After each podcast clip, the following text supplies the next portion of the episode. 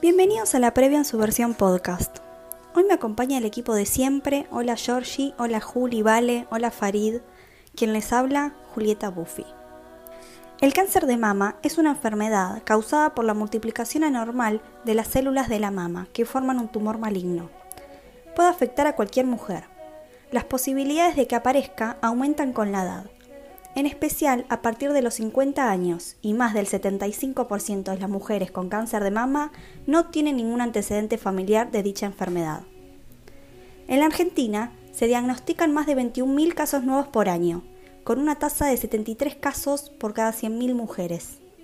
Desde 1996, la mortalidad por cáncer de mamas en Argentina ha disminuido significativamente. Hoy decidimos tocar un tema que nos atraviesa como mujeres.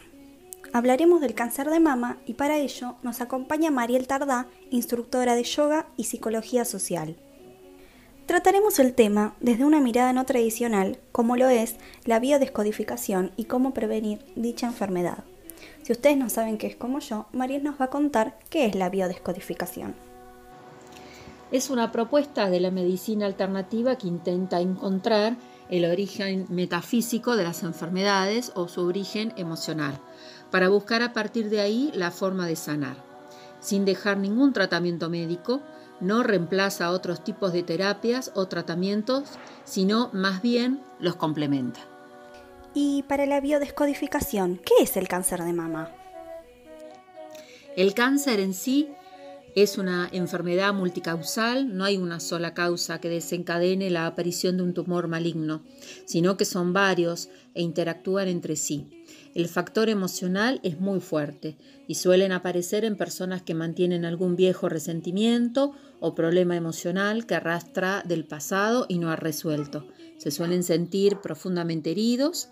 La mujer con cáncer de mama puede estar teniendo dificultad con eh, expresar sus verdaderos sentimientos, encontrar un equilibrio entre su papel de madre y de mujer. Esos sentimientos no reconocidos se acumulan y aumentan cada vez que revive esta herida. Cuando llega a su límite emocional, todo estalla en el interior y aparece el cáncer.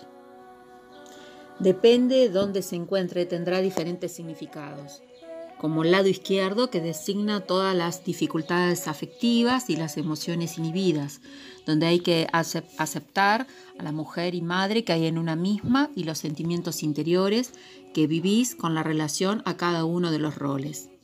El pecho izquierdo, en personas diestras, tiene que ver con los hijos, ya sean estos reales o simbólicos, como por ejemplo un negocio, una mascota. En cambio, al lado derecho es el campo racional e indica la responsabilidad de la mujer y lo que se espera de ella, lo que yo pretendo ser con la mujer exterior. El pecho derecho tiene que ver con la protección, muchas veces un conflicto en este pecho nos lleva a un tema de malos tratos que pueden ser reales o subjetivos, activados por una memoria. Su origen emocional viene de un fuerte sentimiento de culpabilidad interior hacia sí misma o hacia uno o varios hijos. También por el temor al rechazo de los demás, ocultar secretos, rencor, odio y resentimiento que va comiendo el cuerpo hace, hace años y lo compadece cada vez más. En sí, son conflictos inconclusos con la familia, con nosotras mismas y la herencia de patrones que se repiten.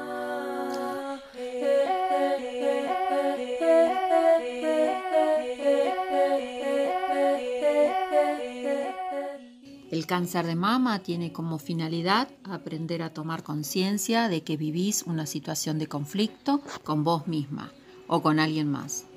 Todo tiene relación con todo y nuestro cuerpo nos llama la atención con síntomas para que paremos y analicemos el problema y el por qué. Para empezar a sanar internamente con charlas o terapias y meditación. Es muy recomendable observar qué está sucediendo en nuestras vidas y detectar qué interviene con nuestra energía. Deja la enseñanza de no cargar situaciones conflictivas ni relaciones tóxicas para liberarnos de la culpa, el acto de criticar y la exigencia por amarse y aceptarse a una misma. Por eso es un gran trabajo poder solucionar estas heridas para no volver a repetir la enfermedad. Cuando el perdón sea total ocurrirá la sanación y tu estilo de vida cambiará por completo.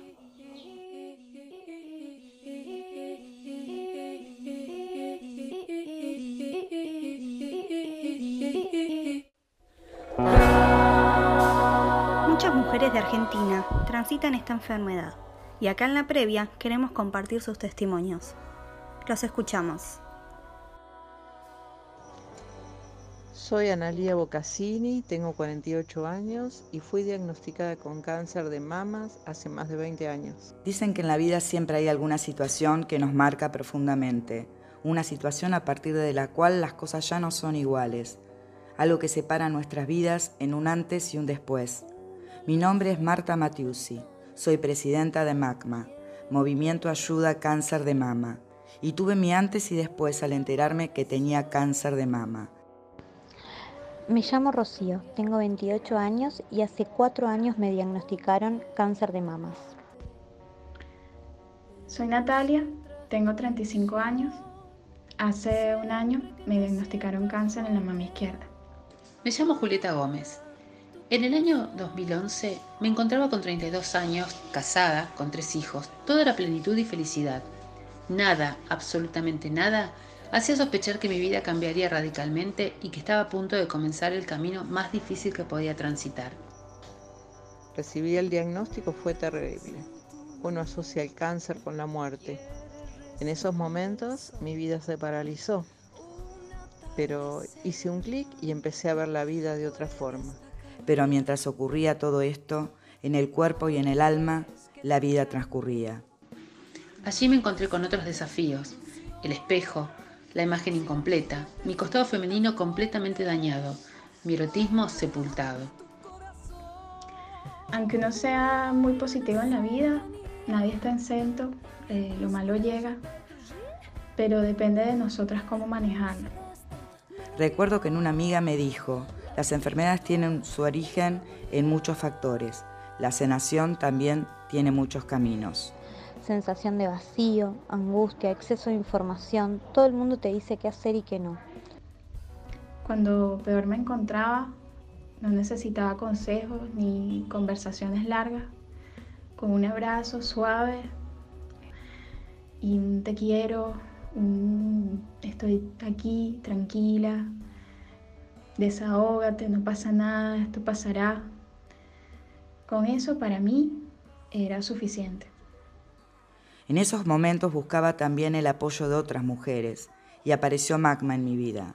En este grupo de las mujeres solidarias, valerosas, amables y entusiastas, encontré comprensión, cuidado y fortaleza. Pude mostrarme vulnerable. Ellas me comprendían desde el lugar de quien ha pasado por lo mismo. Me dieron herramientas valiosas para hacer frente a los momentos más duros de los tratamientos. Y de eso aprendí.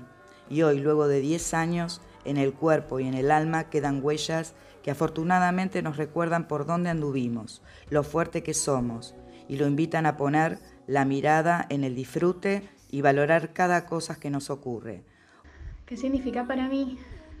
Una marca corporal y mental que costará resignificar.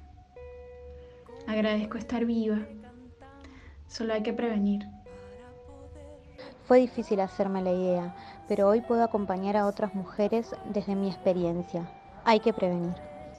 En realidad no hay que tener miedo, hay que prevenir.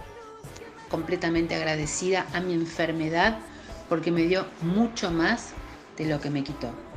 Plenamente orgullosa de mi proceso, de haber transformado el momento más difícil de mi vida en mi punto de partida. Solo hay que prevenir. Hay que prevenir. Hay que prevenir.